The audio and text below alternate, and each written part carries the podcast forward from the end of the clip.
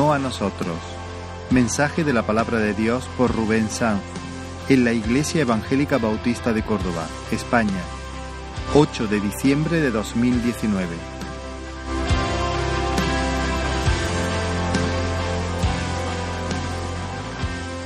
Damos gracias al Señor por poder, como pueblo, venir juntos y declarar de la grandeza de nuestro Señor. Es un privilegio y honra a nuestro Dios el poder bendecir al Señor con, con nuestro corazón, también con nuestros cantos. La Biblia habla claramente que hay dos grupos de personas. Existen dos grupos de personas en el mundo, dos.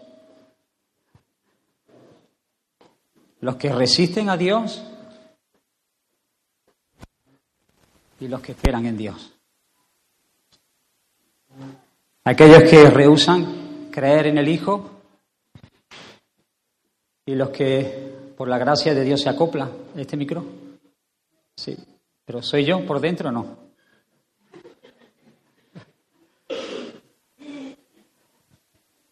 Y los que creen en el Hijo. Y siempre que tengo la oportunidad de, compartir, pienso que delante de mí, con mucha probabilidad, hay de estos dos tipos de personas. De aquellos que se rinden delante del Señor y de aquellos que resisten al Señor. Quiera el Señor por su palabra en este día que toque tu corazón y que puedas ver por la fe al Hijo glorioso para que tu corazón adore al Señor. Amén. Os voy a invitar a abrir vuestras Biblias y vamos a leer, gracias, una predicación que me ha ayudado mucho. Voy a sacar algunas verdades acerca, no todas las verdades que en ella hay, sí grandes verdades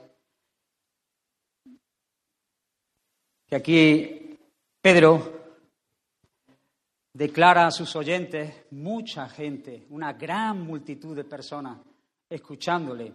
Y quisiera que abrierais vuestras Biblias en Hechos capítulo 3.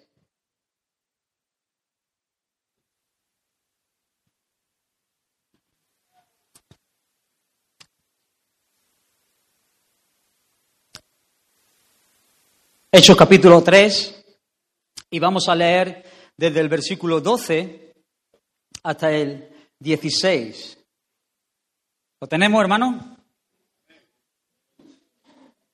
Dice así la palabra del Señor. Viendo esto, Pedro respondió al pueblo, varones israelitas, ¿por qué os maravilláis de esto? ¿O por qué ponéis los ojos en nosotros como si por nuestro poder o piedad hubiésemos hecho andar a éste? El Dios de Abraham, de Isaac y de Jacob, el Dios de nuestros padres, ha glorificado a su Hijo Jesús, a quien vosotros entregasteis y negasteis delante de Pilato cuando éste había resuelto ponerle en libertad. Mas vosotros negasteis al santo y al justo y pedisteis que se os diese un homicida. Y matasteis al autor de la vida a quien Dios ha resucitado de los muertos, de lo cual nosotros somos testigos. Y por la fe en su nombre, a este que vosotros veis y conocéis, le ha confirmado su nombre y la fe que es por él ha dado a este esta completa sanidad en presencia de todos vosotros. Vamos a orar una vez más y poner este tiempo delante del Señor. Señor, necesitamos tu ayuda para hablar y para oír y para abrazar tu verdad, Señor. Abre nuestro corazón, inclínanos hacia ti, hacia tu verdad, para que podamos gozarnos en ti, Señor. Si tú quieres, Señor, salva en esta mañana. Rompe la resistencia. Atrae a ti, Señor, aquellos que han de ser salvados por tu gracia, Señor. Queremos ver tu gloria en medio de este lugar y confiamos en la obra preciosa de tu Espíritu Santo mientras que la palabra es expuesta para que la confirme en los corazones y muchos puedan correr a ti, Señor, y abrazarse a ti. Hazlo, por favor, Señor, para que tu nombre sea glorificado, para que tu nombre, Señor, sea glorificado en medio de este lugar. Amén. Amén. Así que, hermano, quisiera poner en contexto, casi todos conocéis lo que antecede a este discurso de Pedro. El Señor ha puesto una fe en Pedro para que un cojo de más de 40 años sea sanado. Y yo me pregunto y me hice esta pregunta. Este cojo, dice la palabra del Señor, que cada día era puesto allí a la puerta llamada la hermosa, cada día, y este hombre tenía más de 40 años. Así que supongo yo, supongo yo, que Jesús, que hablaba y enseñaba las cosas del reino, habría visto a este cojo. Suponéis, hermanos, porque Jesús también paseaba por aquel lugar y enseñaba allí, pero ese cojo no había sido sanado por Jesús. ¿Y sabéis por qué, hermanos? Porque el propósito del Señor era mayor, porque no era el tiempo para lo que esa sanidad había sido diseñada, porque en los tiempos de Dios nosotros no hacemos pie porque cuando Dios tiene un propósito y Él lo cumple, entonces toda boca de hombre calla y el nombre del Señor es glorificado. Jesús había visto a ese cojo una y otra vez, pero Él no lo había sanado porque había un propósito mayor que la sanidad en ese momento. Era lo que ahora estamos a punto de hablar, lo que el Señor había dispuesto para ese tiempo. Así que, hermanos, en primer lugar, debemos de entender que Dios hace y deshace cuando Él quiere. Que pudiéramos haber dicho, ¿cómo que Jesús ha pasado tantas veces por aquí y no lo ha visto? Se ha despistado, se ha dormido. ¿Qué le ha pasado? No ha tenido compasión de este cojo. Míralo, más de 40 años. Aquí día tras día puesto, no puede caminar, no, no puede valerse por sí mismo. ¿Por qué Jesús no ha tenido misericordia? Porque Jesús va mucho más allá de nuestros propios pensamientos. Porque Él tiene un plan él tiene un propósito en la sanidad de ese cojo. Así que ya no es Jesús, Jesús ha muerto y ha resucitado, ahora es uno de sus discípulos, dos de sus discípulos, Pedro y Juan, van caminando y van a reunirse con sus hermanos para orar al templo. Y entonces la palabra del Señor dice que este cojo les pide limosna. Yo creo que todos conocemos la historia. Y yo creo y entiendo que no es la fe del cojo, no es la fe que Pedro tiene en Jesús, porque sabemos que Jesús es poderoso para salvar, porque Pedro sabe de buena mano que Jesús es un poderoso salvador y un poderoso sanador. Pero en ese preciso instante, en esa mañana, una porción de fe es puesta por el Señor, la fe de Jesús, sobre la vida de Pedro para entender que ese es el día donde el Señor va a glorificar y se va a exhibir y va a traer una sanidad completa a ese cojo. Así que quizás Pedro había visto también a ese cojo más de una vez y él lo único que había hecho era darle alguna moneda, alguna ayuda para ese momento, pero cuando sus pies se disponen a entrar en el templo y ven al cojo, entonces una fe que viene del Señor le dice, hoy es el día para que ese hombre sea establecido. Y él entonces poniendo su mirada en el cojo, lo mira y le dice, no tengo oro, no tengo plata, quizá no, no creo que mienta, porque a veces nosotros decimos, no, no tengo nada, y sí tienes. Quiere decir, en este momento no puedo darte. Pero Pedro dice, no tengo oro, no tengo plata. Quizá él ya había dado sus limonas antes de llegar a ese lugar. En el nombre de Jesús, levántate y anda. Y al instante, al instante, sus pies, sus tobillos se afirmaron porque Dios había dispuesto que fuese en ese preciso instante, porque tenía un propósito mayor, porque no era solamente la sanidad de un hombre, era lo que iba a acarrear estas cosas. Dios no estaba mirando un milagro, Dios estaba mirando lo que iba a venir detrás de esa sanidad. Así que hermanos, en primer lugar, entendemos que a veces Dios no hace las cosas cuando nosotros queremos, pero descansad en el Señor, que Él es fiel y a los que aman a Dios, todas las cosas, los propósitos de Dios son de bien, todas las cosas nos están ayudando para nuestra santificación, para nuestra perfección, para que Dios cumpla sus propósitos en nosotros. Amén, hermanos, Él es bueno, Él es fiel, Él va mucho más allá de lo que nosotros podemos entender. Así que esta es la situación. Aquí empieza la historia que nosotros acabamos de leer, teniendo entonces ha sido a Pedro, hemos leído, viendo esto, Pedro, el pueblo se quedó flipado. Estas son las palabras mías. Cuando vieron a ese cojo saltando, y te digo hermano, ese cojo estaba saltando. No fue un truquito de Pedro para impresionar, no fue una copia barata del diablo que, que lo puso medio en pie, no. Dios se glorificó en la vida de este hombre, afirmó sus tobillos, sus pies, y él no solo andaba, sino que saltaba. Saltaba, y no solo saltaba, sino que glorificaba a Dios. Y entró al templo, una sanidad completa, y todo el pueblo se quedó flipado, atónito, maravillado, sorprendido. ¡Wow! Madre mía, ¿habéis visto esto es increíble. qué bueno, ¿eh? Que, cómo el poder se ha manifestado aquí en medio de este lugar. Qué bueno es el Señor. Cómo ha extendido su brazo. ¡Wow! ¡Qué hombres de Dios! ¡Qué piedad! ¡Cuánta devoción hay en ellos! ¡Oh! Y el pueblo estaba maravillado y el pueblo estaba atónito, sorprendido. Hermanos, y el apóstol Pedro, con un corazón cerquita del corazón de Dios, lo primero que hace es cortarle el rollo. Le corta el rollo. Todo el mundo estaba... Pedro. Pedro no, San Pedro. Y Juan, don Juan. ¡Qué hombre! miradlo, no caminan, levitan. Estaban queriéndolos encumbrar.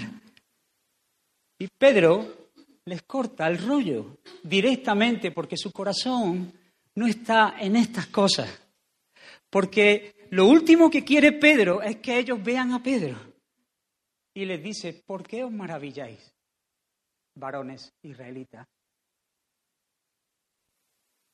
Si estas cosas las hemos visto a diario con nuestro Señor Jesús, ¿por qué te asombra ahora de esto?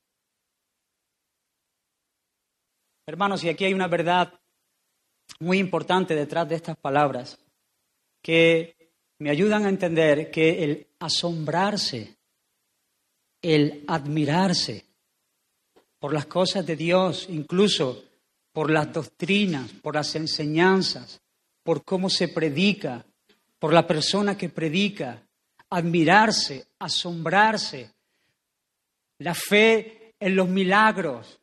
Esas cosas, hermanos, no te otorgan la salvación. Asombrarte por Dios no significa ser de Dios.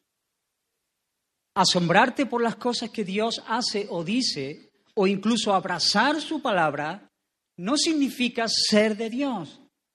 Podemos estar muy asombrados, muy absortos por las cosas que Dios hace y decir, uh, uh, uh, mira lo que el Señor está haciendo, y estar muy lejos del corazón de Dios, como estas personas estaban. Así que Pedro tiene que llamarlos y decirle, eh, eh, eh, no os confundáis.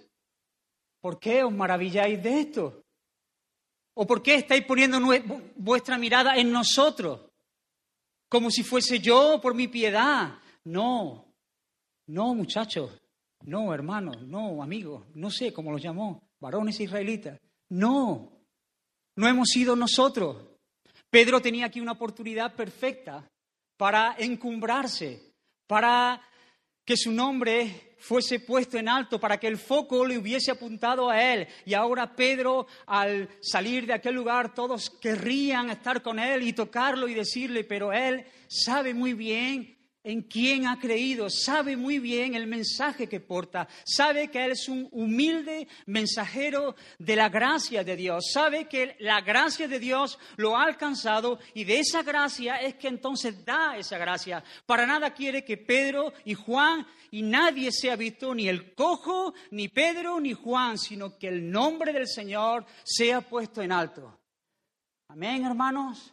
Que esa sea nuestra pasión allí donde el Señor te ha puesto, que nunca estés buscando que tu nombre sea reconocido, que nunca estés buscando el aplauso, el reconocimiento de los hombres, más bien busca el reconocimiento de tu Dios.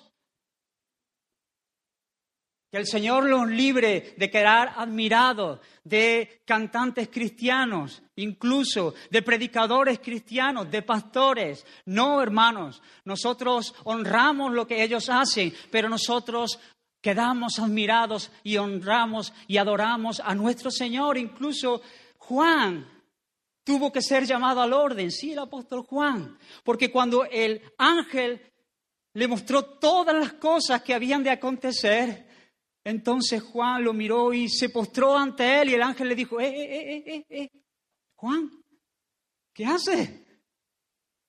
Que no, que no es a mí, que yo soy consiervo tuyo, consiervo de los profetas. Adora a Dios, Juan. A mí no. Adora a Dios, que es el único de ser adorado. Hermanos, para hablar las maravillas de Dios tenemos que tener un corazón apasionado por Dios. Para hablar el mensaje de Dios debemos estar enfocados en Dios, en su obra, en su persona, en sus maravillas, para que el nombre del Señor sea honrado. Amén. Así que no a nosotros. A Dios la gloria, dice Pedro, no a nosotros.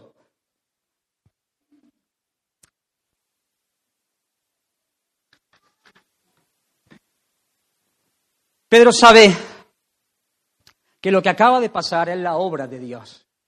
Pedro sabe que es el poder de Dios el que acaba de operar. Él sabe que no es la espada del Espíritu. Él no se ve en el centro. El Espíritu. La palabra de Dios es el Espíritu. Y la palabra de Dios es la que es viva y es eficaz y es cortante y si por su espíritu Dios opera en la vida de una persona y de una comunidad, entonces la quiebra, entonces le abre el entendimiento, entonces hace la obra que el Espíritu Santo solo puede haber. Pedro no es el centro, el Espíritu es el centro, es el que opera.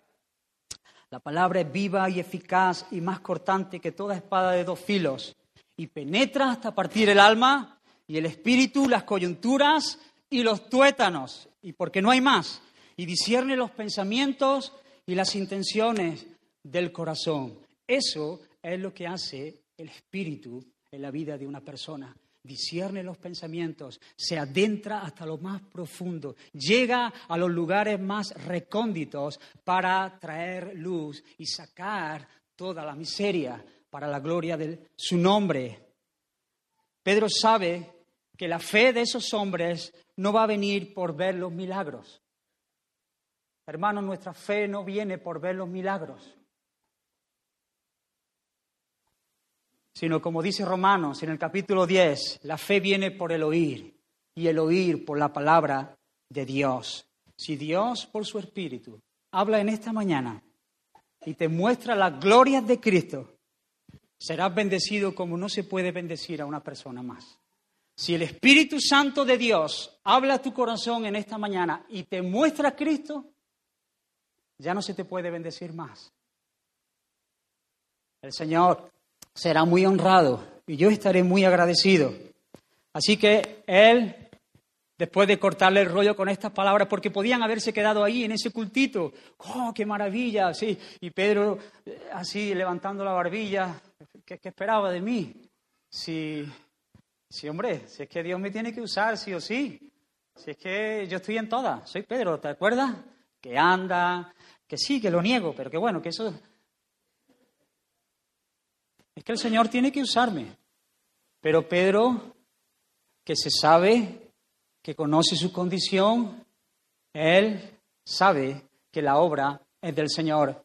Y por eso él ahora va a puntualizar en algunas cosas y va a hablar acerca de Jesús.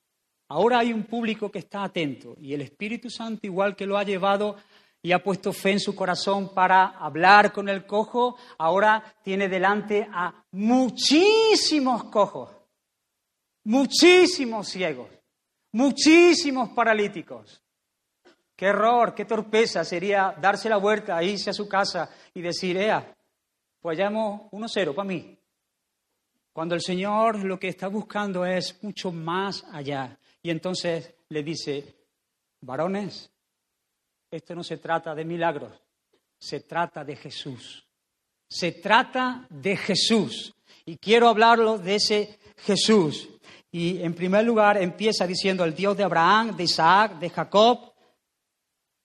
Lo que quiere decir cuando hace referencia a este nombre es decir, vuestro Dios, el Dios al que vosotros conocéis, el Dios de vuestras escrituras hebreas, el Dios de Abraham, el Dios de Isaac, el Dios de Jacob, el Dios que hizo pacto con Abraham y dijo, en ti serán benditas todas las naciones, todas las familias. El Dios que os sacó de Egipto con brazos fuertes, el Dios, sí, ese que conocéis vosotros en vuestras escrituras, el Dios de Abraham, de Isaac y de Jacob, el que sacó a nuestros padres de la esclavitud en Egipto, el Dios que prometió que del trono de David se levantaría un trono eterno por siempre. Ese Dios que es un Dios de pacto, ese Dios que ha estado con vosotros y ha sido fiel desde el principio y hasta el final. El Dios ese, el vuestro, vuestro Dios es el que ha hecho estas cosas. Vuestro Dios es el que ha confirmado a su Hijo. Esto no es un momento puntual en la historia, esto es la continuidad de la historia. Esto es que en el principio Él tenía un diseño y las cosas se están dando. Esto que vosotros veis es el cumplimiento de la promesa. Pero ellos estaban tan lejos, tan ciegos. Y Pedro empieza a hablarle de estas cosas. Qué importante, hermanos, es conocer la historia de la redención. Qué importante, hermanos, es conocer el Antiguo Testamento y cómo apuntaba a nuestro Señor y Salvador. Qué importante es conocer las Escrituras para poder presentar defensa de la esperanza que nosotros tenemos y no simplemente quedarnos en el cuadro de la cruz que el Señor vino, que, que, que sí, que ahí podemos ver culminada esa obra de redención, pero qué importante es conocer lo que Génesis, Éxodo, Levítico, Número, Deuteronomio, los profetas, los mayores, los menores, hablan acerca de Jesús y cómo Dios diseñó un plan que se va cumpliendo siempre, 100%, para llegar al cumplimiento de la promesa. El Hijo, el Mesías esperado. Hermanos, necesitamos conocer el mensaje, necesitamos conocer el plan de redención necesitamos poder presentar defensa para aquellos que nos demanden acerca de la esperanza que nosotros tenemos. Sí, Pedro conoce y habla acerca de estas cosas. Y habla acerca de los profetas. Y este es un mensaje que es prácticamente igual que el mensaje de Pentecostés. Si tenéis oportunidad de verlo, el esquema es prácticamente el mismo. Prácticamente igual que unos días antes. Y él conoce lo que los antiguos decían acerca del Señor. La primera cosa que Pedro dijo acerca de Jesús en este sermón, lo primero que hace es atraer la atención a la idea de que Jesús es el siervo perfecto. Aquí dice hijo, lo hemos leído. En el inglés lo traducen como siervo.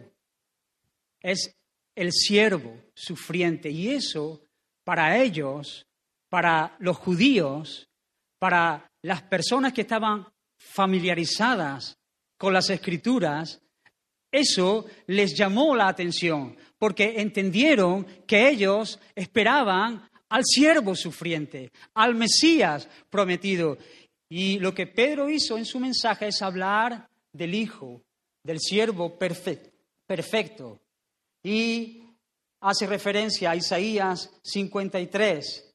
Lo que Pedro está diciendo es, varones, este Jesús es el que vuestras escrituras hablaban. Tan familiarizados con las escrituras, pero tan lejos de la voluntad del Señor, tan cerca de las escrituras, pero tan lejos del corazón del Padre. Este que vosotros habéis matado es el despreciado y el desechado entre los hombres, varón de dolores, experimentado en quebranto, y como que escondimos de él el rostro, fue menospreciado y no lo estimamos. No lo estimamos. Ciertamente llevó él nuestras enfermedades y sufrió nuestros dolores, y nosotros le tuvimos por azotado, por herido de Dios y abatido, mas él herido fue por nuestras rebeliones, molido por nuestros pecados. El castigo de nuestra paz fue sobre él y por sus llagas fuimos nosotros curados. Todos nosotros nos descarriamos como ovejas, cada cual se apartó por su camino. Mas Jehová cargó en él el pecado de todos nosotros. Angustiado, angustiado, angustiado él y afligido, no abrió su boca. ¿Cuánto, me, cuánto admiro esto? Angustiado él y afligido, pudiendo reventar, pudiendo exterminar, pudiendo exterminar a todos los que estaban delante de él, angustiado él y afligido, no abrió su boca. Al agua al Señor. Como cordero fue llevado al matadero y como oveja delante de sus trasquiladores, enmudeció y no abrió su boca. Con todo esto, Jehová quiso quebrantarlo. Jehová quiso quebrantarlo. De repente ellos que conocen las escrituras, que están familiarizados con ellas, hay algo que se despierta en ellos. Oh, oh,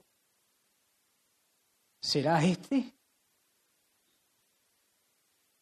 Y Pedro sabe que tiene que hablar de Jesús. Está delante de una oportunidad que Dios le ha dado y tiene que hablar de Jesús no va a dedicarse a contar historias. Él quiere hablar de Jesús.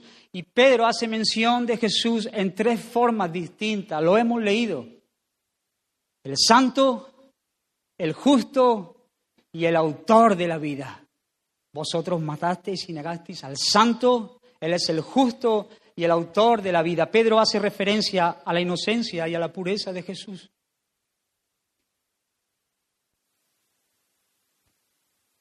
Lo que está diciendo es que el juicio que se hizo hace poco fue una farsa.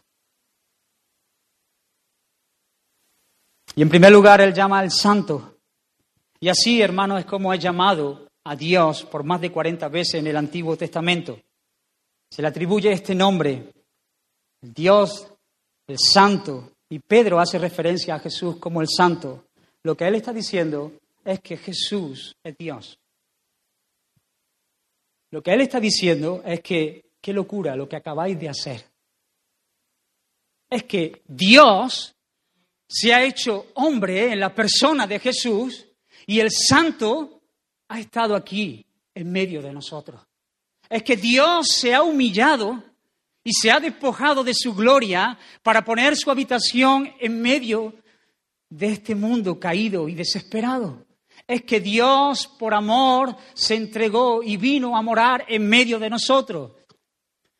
Y allí nació en el vientre de María y Él creció con nosotros y Él vivió una vida perfecta y Él estuvo haciendo el bien y sanando y anunciando el mensaje del reino, Dios en medio de nosotros. Y nosotros no fuimos capaces de ver al santo en medio de nosotros. Nosotros lo despreciamos. Pero Él es el santo, Él Dios, qué locura Dios en medio de nosotros y nosotros no somos capaces de verlo.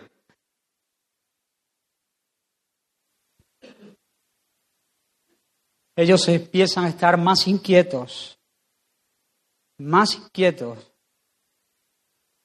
Pero no solo es Dios en medio de nosotros lo que habéis presenciado, sino que Él es el justo. Hermanos, ellos se cuidaban tanto de cumplir la ley, ellos se cuidaban tanto de ser vistos por los demás como personas buenas, como personas admirables, pero ellos conocían las escrituras. Isaías 64 dice, todas vuestras buenas obras, todas vuestras justicias son como un trapo de inmundicia. Todas vuestras obras, todas las mejores obras que vosotros hayáis podido hacer, si las juntáis, son como escoria delante del justo. No hay ninguno de vosotros, ninguno de vosotros que pueda presentarse delante de Dios y con su vida y con sus obras, Dios lo mire y diga, adelante, eres apto para estar aquí en mi presencia. Todos, dice Pablo, todos se desviaron, todos a una se hicieron inútiles. No hay nadie que entienda, no hay nadie que busque a Dios. Todos se han desviado, pero este que estuvo aquí es el justo, el santo, el perfecto. Él vivió una vida de perfección. Él vivió una vida de obediencia completa. Él es la vara de medir donde todas nuestras acciones van a ser calibradas. Él es el justo y el que va a impartir justicia y estuvo en medio de nosotros. Él es el que vivió cada milisegundo de su vida obedeciendo al Padre, honrando al Padre, amándolo con toda su fuerza, su mente, su corazón, su alma. Él vivió una vida íntegra delante de los hombres y una vida íntegra delante de su Padre. Él es el justo y vosotros no habéis sido conscientes de esta realidad. Todos os habéis querido justificar en vuestras obras, queriendo alcanzar a Dios por vuestras obras, pero Él es el que vino para vivir la vida que tú no podías vivir, para entregarte su justicia y llevarte a Dios, y no te has enterado de la película. Él es el justo. Hermano, Dios te juzgará en base a esta pregunta. Piénsalo. ¿Qué has hecho con mi hijo? En base a esta pregunta tú vas a ser juzgado. ¿Qué has hecho con Cristo?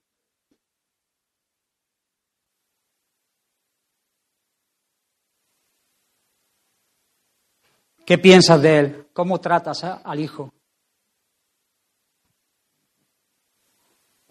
Él vino a vivir esa vida que tú no podías vivir. Así que el santo en medio de vosotros, el justo en medio de vosotros, pero no solamente el santo y el justo, Él es el autor de la vida. El autor de la vida. Pedro les dice que este Jesús es quien le ha dado la vida. Vosotros estáis vivos en presencia mía porque Jesús os da la vida. En este preciso instante, varones israelitas, vosotros seguís en pie porque Dios sostiene el pulso en vuestro corazón. Porque Él es el autor de la vida. Juan en el capítulo 1, versículos 3 y 4 dice, todas las cosas fueron hechas por Él y sin Él nada de lo que ha sido hecho fue hecho. En Él estaba la vida y la vida era la luz de los hombres.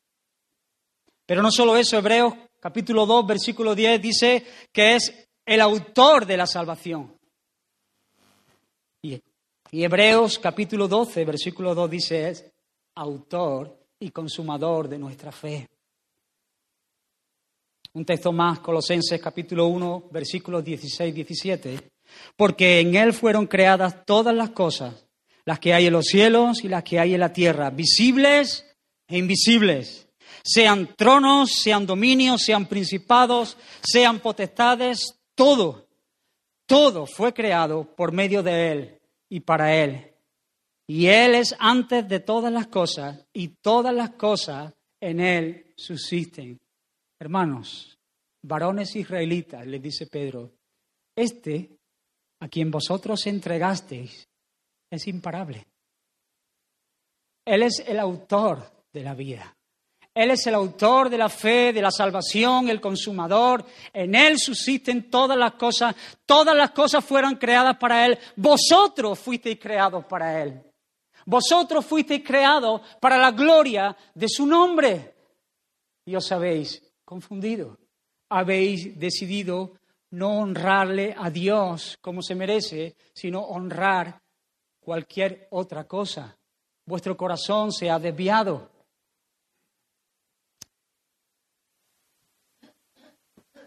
Este Dios, Jesús, el que estuvo con nosotros, es imparable. No podía terminar así la historia. Es más, hermanos, les dice, Dios lo ha levantado de los muertos. Uy, hermanos, ya me hubiese gustado mirar por una rendija a esa multitud de personas. Cómo el Espíritu Santo, y cómo lo sé, porque lo dice la Biblia en el capítulo 4, cómo el Espíritu Santo empieza a sacudir sus corazones, a romper las estructuras, a poner su palabra, sus convicciones. Oh, oh, estamos en peligro, estamos en peligro. A este Jesús Dios lo levantó de los muertos, porque la muerte no puede sujetar al autor de la vida. Y los fariseos y los escribas pidieron permiso a Pilato para sellar la tumba, para que el nombre de Jesús quedase de una vez por todas erradicado, para que no hubiese mención de ese nombre nunca más. Y allí está, montaron la guardia, sellaron la piedra, pero fue inútil en aquel tiempo y es inútil en el día de hoy y siempre será inútil porque el Señor es el autor de la vida, porque en Él está la vida, porque Él es la resurrección y la vida, porque el poder está en Él. Así que no pudieron callarle, no pudieron. Todo su intento, todo Toda la carne el asador que pusieron para erradicar el nombre del Señor no valió porque Dios lo levantó de los muertos. Hermanos, no lo podrán mantener enterrado. ¿Sabes por qué? Porque mi Señor no fue forzado a entrar. Él entró porque Él quiso. Mi vida la pongo. Yo soy el que pongo mi vida. Nadie me quita la vida. Yo soy el que pongo la vida. Por eso no lo pueden frenar. Por eso no lo pueden enterrar. Por eso no lo pueden, no pueden abortar el plan de Dios. Porque Él es el que pone la vida en rescate de muchos. Así que Él dice, yo soy el que me he dejado abofetear. Yo me he dejado escupir. Yo me he dejado clavar. Yo he llegado a la muerte y yo he vencido a la muerte. La muerte no puede retenerme y Dios lo levantó de la muerte, declarando públicamente a todas las personas que ese sacrificio era completo, perfecto para espiar los pecados de su pueblo. Se acabaron los sacrificios. Él en aquella cruz venció y Dios lo levantó vindicando al Hijo de su amor, al Hijo de la promesa. Amén, hermanos. Jesús, cuando Él quiso, entregó su vida y cuando Él quiera, se volverá a levantar de los muertos porque Él es el autor de la vida. La vida está en sus manos y Él se levantó con poder, triunfando sobre los principales, sobre las potestades, sobre todos los dominios, porque Él es el Rey de los Reyes y el Señor de los Señores. Hermanos, estáis en problemas. Eso es lo que Pedro le dice, estáis en serios problemas, porque acabo de hablar del Señor de la Gloria. Además nosotros hemos sido testigos, nadie nos ha contado, hemos estado con Jesús. Era necesario que el grano de trigo cayera en, la tierra y muriera, porque si no hubiese sido así no hubiese llevado fruto. Él era el Mesías esperado, el santo, el justo, el autor de la vida, el gran profeta que habló Moisés. Él es el único camino para llegar a Dios y vosotros lo mataste y vosotros negasteis al santo. Hermano, me gustó esta frase que Antonio Espino envió al grupo de John MacArthur y decía algo así, no suavice el Evangelio. Si la verdad ofende, si la verdad ofende, deja que ofenda. La gente ha estado toda su vida ofendiendo a Dios. Si la verdad ofende, no me importa. Deja que ofenda, porque es ahí donde el Señor puede operar. El hombre, la mujer, ha estado toda su vida ofendiendo a Dios. Y pediste que se, se os entregara a un homicida. Qué locura, hermano. ¿Cuántos han visto la película? Me imagino que la mayoría, ¿no? De, Jesús de Nazaret, del Rey de Reyes, de, de, Jesús en Galilea, el Galileo, la resurrección, cientos de películas. Cuando vemos ese juicio, es indignante, ¿verdad? Y nosotros pensamos, qué locura, ¿cómo pudieron elegir a un asesino? Cuando miraban a Jesús y miraban a Barrabás, cómo fueron movidos a escoger por el homicida.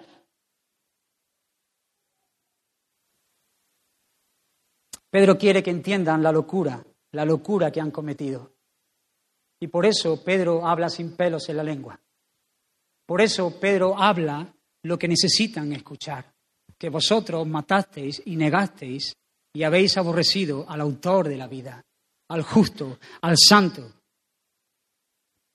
uno vino para dar vida, el otro vino para quitarla. Uno vino para implantar un reino, el otro vino para hacerse el rey. Uno vino para implantar una revolución espiritual que empezase desde dentro con un mensaje de amor. El otro vino para forzar e iniciar una revuelta. Y vosotros escogisteis al asesino. Y gritasteis, crucifícale, crucifícale. Y aún más fuerte gritaste y crucifícale. Qué locura. Cuando nosotros vemos esta escena decimos, qué locura. Oh hermano, quizás tú no gritas, crucifícale. Pero lo que debes de entender es que escoger a uno es desechar a otro. El Señor quiso que esto fuera así. La muerte de Jesús implicaba la absolución de Barrabás. Que Jesús muriera significaba que Barrabás viviera. Y a veces nosotros mismos nos vemos envueltos en estas cosas, escogiendo aquel que puede matar nuestra vida, haciendo cosas que matan y arruinan nuestra vida espiritual. No se puede servir a dos señores. O sirves a uno o sirves a otro. Examina tu corazón en esta mañana.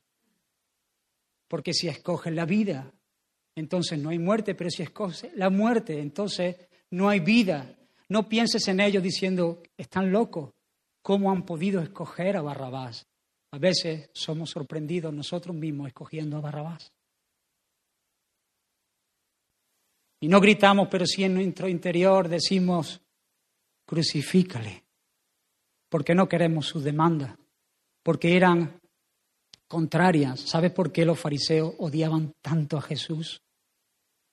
Porque la luz señalaba las tinieblas que había en su corazón. Ellos eran muy bonitos por fuera, pero en sus corazones había tanta maldad, tanta fealdad, que se sentían acusados. Hermano, ¿a quién escoges tú?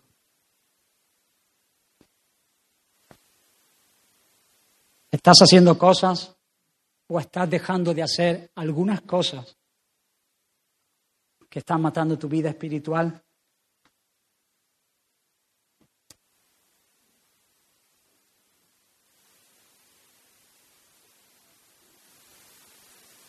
Hermano, si tú te decantas por Barrabás, a lo mejor no lo dices con tu boca, pero en tu corazón sabes que estás despreciando al santo, al justo, al autor de la vida. Te estás rebelando con el único que puede salvarte.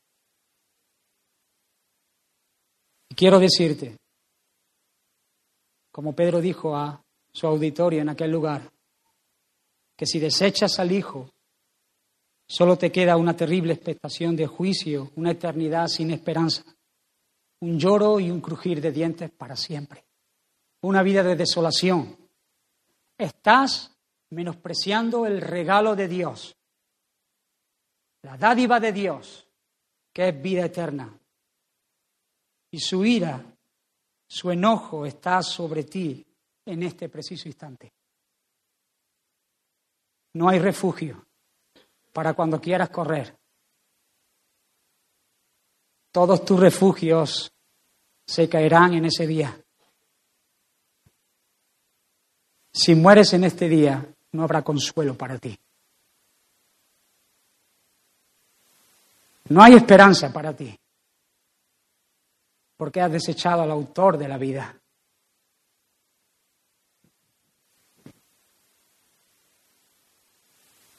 Pedro sabe que el juicio sin la gracia destruye, pero la gracia sin el juicio es una gracia barata.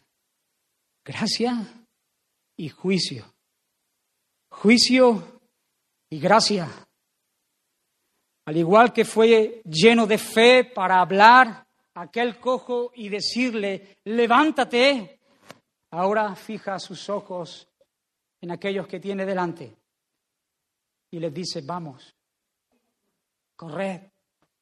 Habéis negado al santo, habéis negado al autor de la vida, corred, huid a él.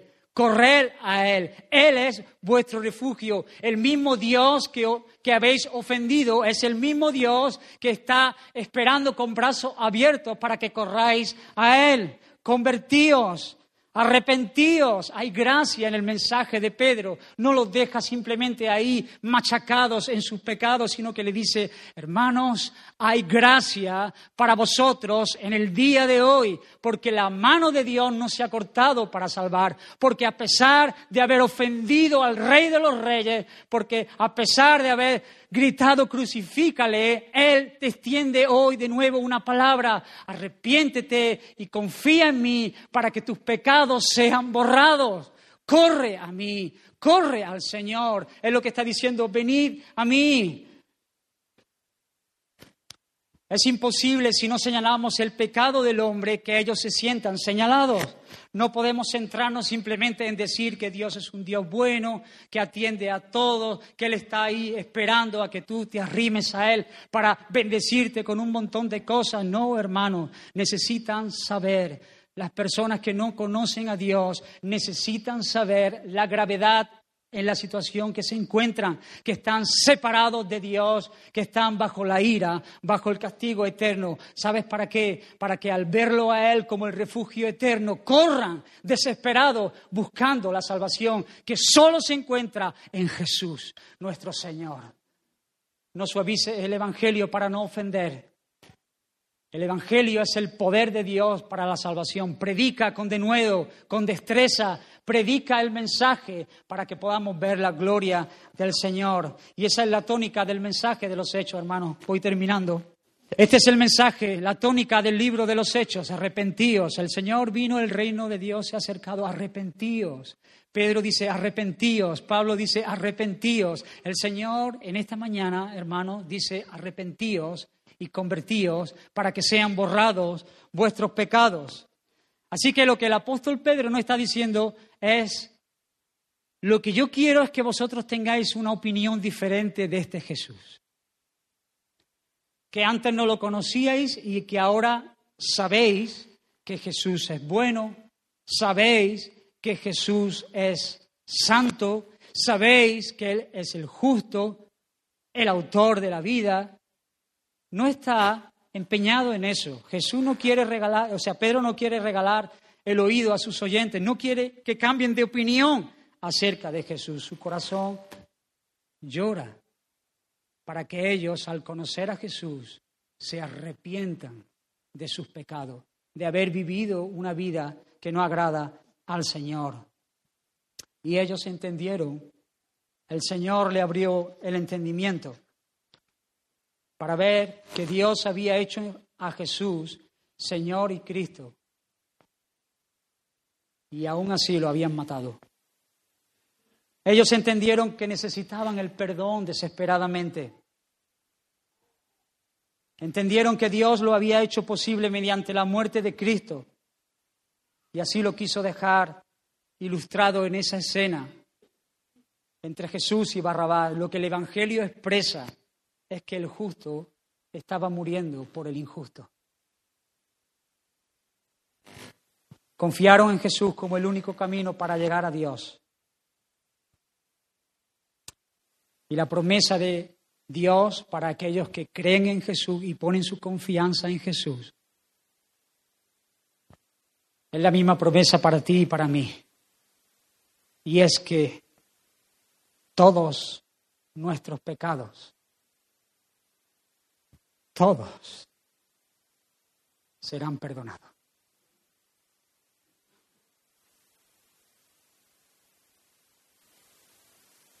Necesitamos creer en el Evangelio para creer en esto. Todos nuestros pecados serán perdonados. Encontré esta cita de el pastor Piper y me gustó. Escucha, hermano.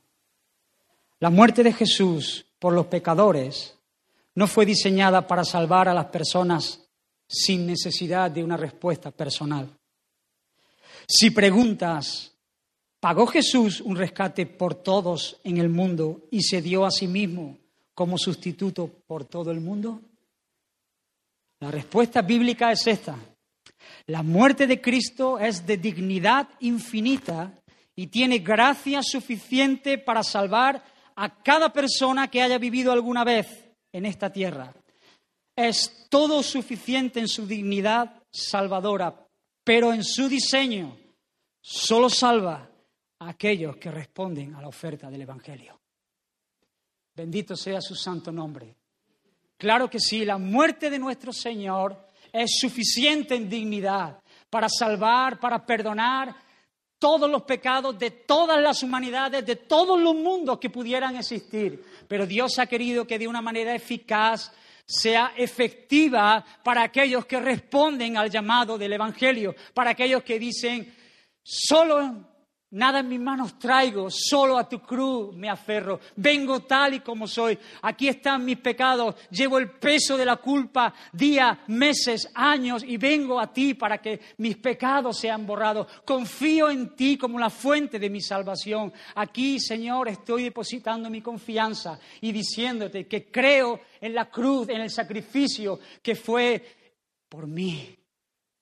Y si tú crees y miras al Señor en este día, el Señor te dice, todos tus pecados son perdonados. Demasiado bueno, demasiado bueno. Nuestra mente lucha con estas cosas porque nos dice que es demasiado bueno para ser verdad. Pero me da igual, es la verdad. Todos mis pecados. Así que el llamado es a venir a Él a salir. En Apocalipsis dice, el que tenga sed, venga a mí y beba. El Evangelio no es para los que no tienen sed. El Evangelio no es para los que están completos. El Evangelio es para los que tienen sed. El que tenga sed, que venga a mí y beba, dice el Señor en esta mañana. Mirad a mí, miradlo. Es mirarlo a Él y ser salvos todos los términos de la tierra. Es mirar con los ojos de la fe. Es el Espíritu Santo abriendo nuestros ojos para verlo a Él muriendo en nuestro lugar, habiendo vivido una vida perfecta para nosotros, para nuestra justicia y habiendo muerto en esa cruz para pagar por todos y cada uno de nuestros pecados. Mirad a mí, venid a mí. ¿Qué te impide, hermano, venir al Señor? ¿Qué es lo que te impide? ¿Por qué no vienes? ¿Por qué sigues en tu locura? ¿Por qué no vienes? ¿Qué pecado hay en ti que te hace que no vengas al Señor? ¿Por qué piensas que eso es mejor que lo que el Señor ofrece? ¿Por qué te refrenas? ¿Por qué rehuyes a venir a Cristo en esta mañana? porque estás echando cuenta, porque sabes que a lo mejor tienes que dejar de hacer cosas, porque sabes que el Señor demanda algunas cosas y quieres seguir en tu locura, no hay esperanza para ti. Pero si tú, hermano, estás aquí, estás escuchando el Evangelio, hermano, amigo, quien quiera que sea, y el Señor ha estado poniendo en tu corazón que tú te sabes en una condición separado de Dios por tu pecado, pero que has escuchado que hay gracia y misericordia y perdón en la sangre de Cristo, entonces te digo, corre, corre al Señor, corre a Él, no pares ahora, no te detengas, no empieces a echar números, no eches cuenta, corre y el Señor pondrá todas las cosas en su lugar. Hermano, corre al Señor para que Él sea glorificado. Y a vosotros, dice Colosenses, estando muertos en pecados, os dio vida juntamente con Él, perdonándoos. ¿Cuántos?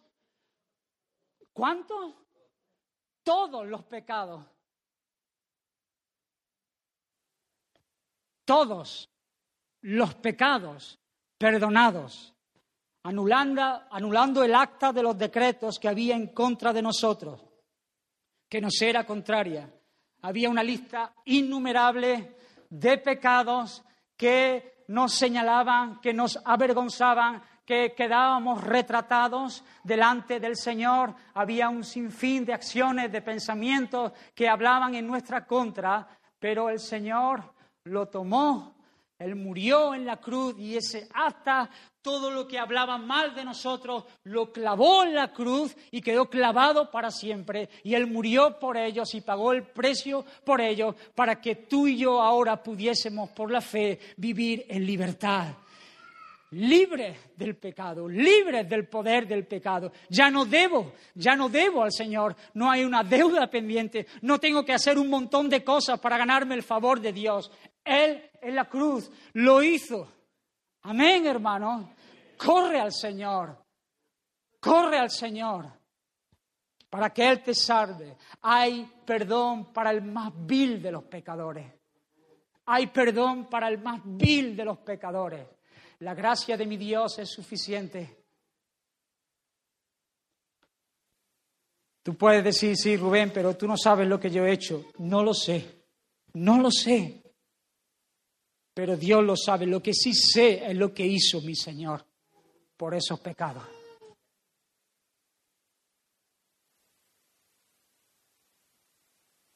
Ahora tienes una lucha en tu mente.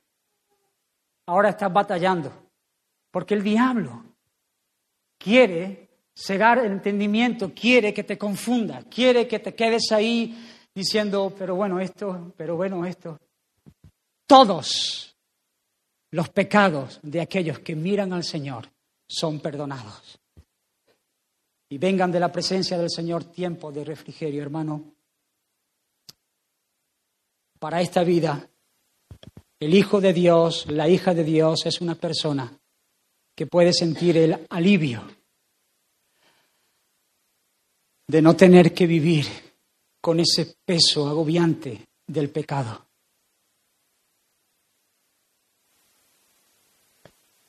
Ofendes a mi Dios si vives en condenación y eres de Dios. Si eres un hijo de Dios y vives bajo el peso de la culpa, algo está fallando, porque Dios en Cristo Jesús, en aquella cruz, pagó por todos nuestros pecados. Y hay refrigerio porque un día estaremos con Él cara a cara. Viviremos con Él por toda una eternidad.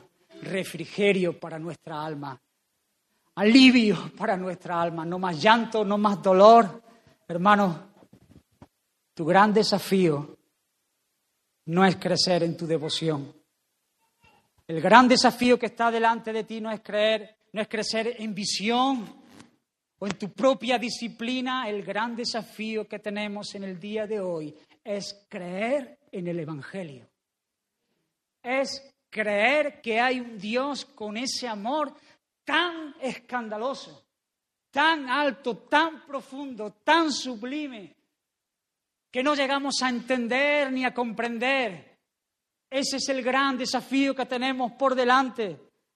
Deja de luchar con la idea de que tú puedes hacerte libre haciendo cosas. Nunca vas a ser libre porque siempre serás esclavo de las cosas que tienes que hacer. Siempre será el poder del Señor el que libre. Siempre ha sido así y siempre será así. Su sangre es suficiente para cubrir y limpiar todos y cada uno de nuestros pecados. Su sangre es suficiente, su poder es suficiente para guardarnos en medio de la prueba, de la tentación, de la caída. Él es suficiente para nosotros. Deja de ganar méritos para con Dios y corre al Señor en esta mañana para que puedas experimentar lo que el Hijo, la hija de Dios experimenta. Hermanos, cuando Pedro predicó este mensaje, el Espíritu Santo operó de una forma extraordinaria en la vida de ellos. ¿Cómo lo sé? Porque los principales, los sacerdotes, vinieron a apresarlos a ellos, a Pedro. Pero en el capítulo 4 dijo, dice que una gran multitud de aquellos que habían oído, porque el Señor le abrió el oído, creyeron. Y el número fue como de cinco mil hombres. Hermano, hay perdón para ti que has gritado crucifícale. Hay perdón para ti que has vivido una vida que no ha glorificado el nombre del Señor. Hay perdón para ti que todavía abrigas ciertos vicios, ciertas actitudes, ciertas maneras de conducirte, hay perdón para el ladrón, hay perdón para la prostituta, hay ladrón, hay, perdón para el moralista, hay perdón para todas las personas que miran al Señor y confían en Él. Hay perdón, hay poder en la sangre de Cristo. Así que no te detengas en esta mañana, corre al Señor para que Él pueda ser honrado. Hermanos, ellos creyeron en Jesús. ¿Y sabes cómo sé que creyeron?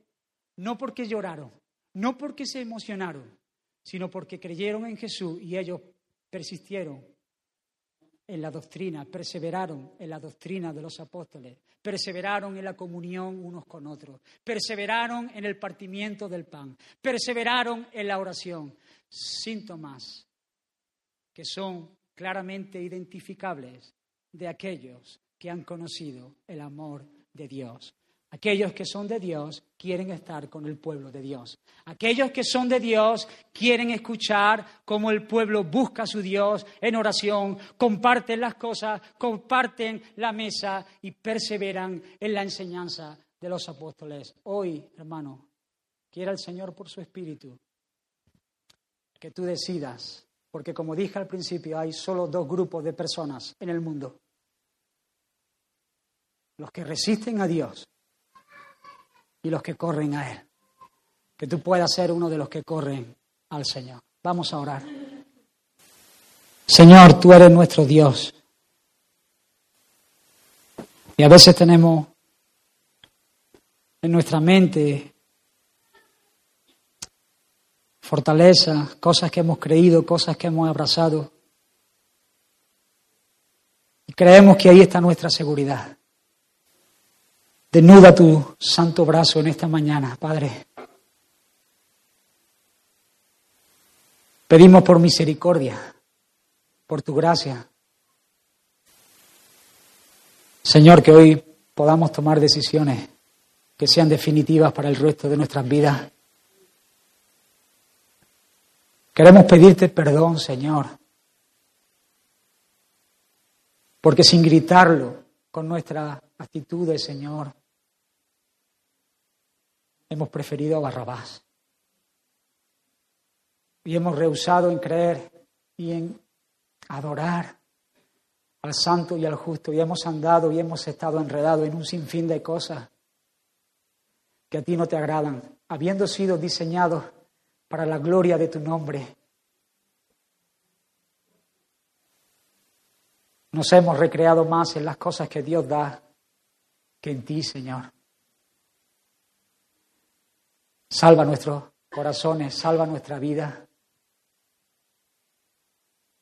Señor, oro para que el diablo sea avergonzado en esta mañana.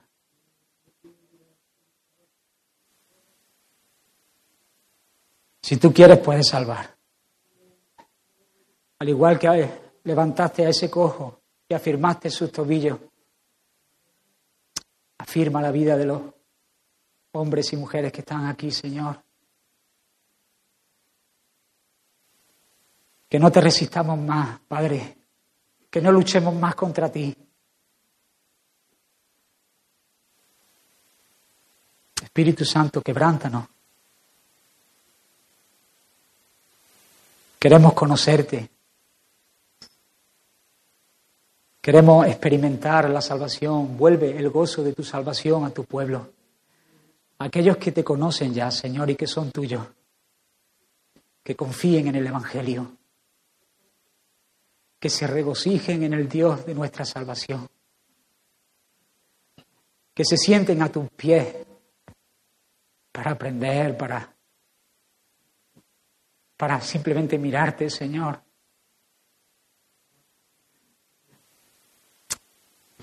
Para levantar piropo a tu nombre, Señor. Para decirte lo mucho que te amamos, Padre. Concede a tu pueblo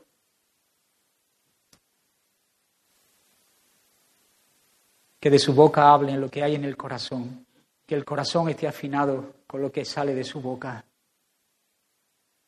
Concede a tu pueblo, Señor, entendimiento de quién tú eres, para que el lunes y el martes y el miércoles encontremos deleite en ti, Señor, deleite Deseemos estar contigo, Señor, buscar tiempo de calidad para compartir nuestra vida con la tuya, Señor. Suspirar por las cosas que tú suspiras, clamar por las cosas que tú clamas, estar en las cosas de tu reino, Señor. Bendice a, a tus hijos, Señor, y las personas que están en medio de este lugar y no te conocen.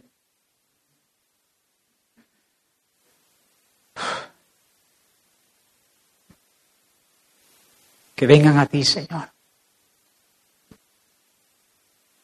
Ellos no pueden porque están cojos.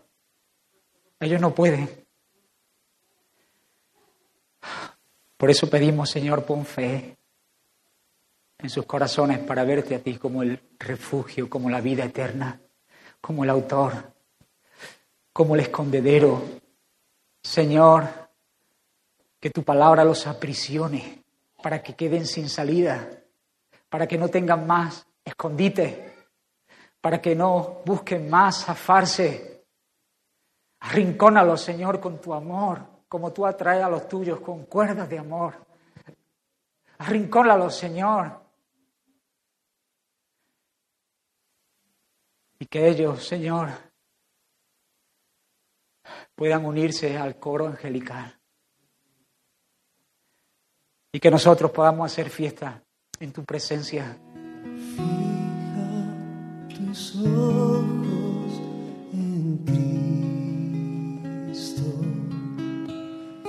lleno de gracia y amor. Y lo te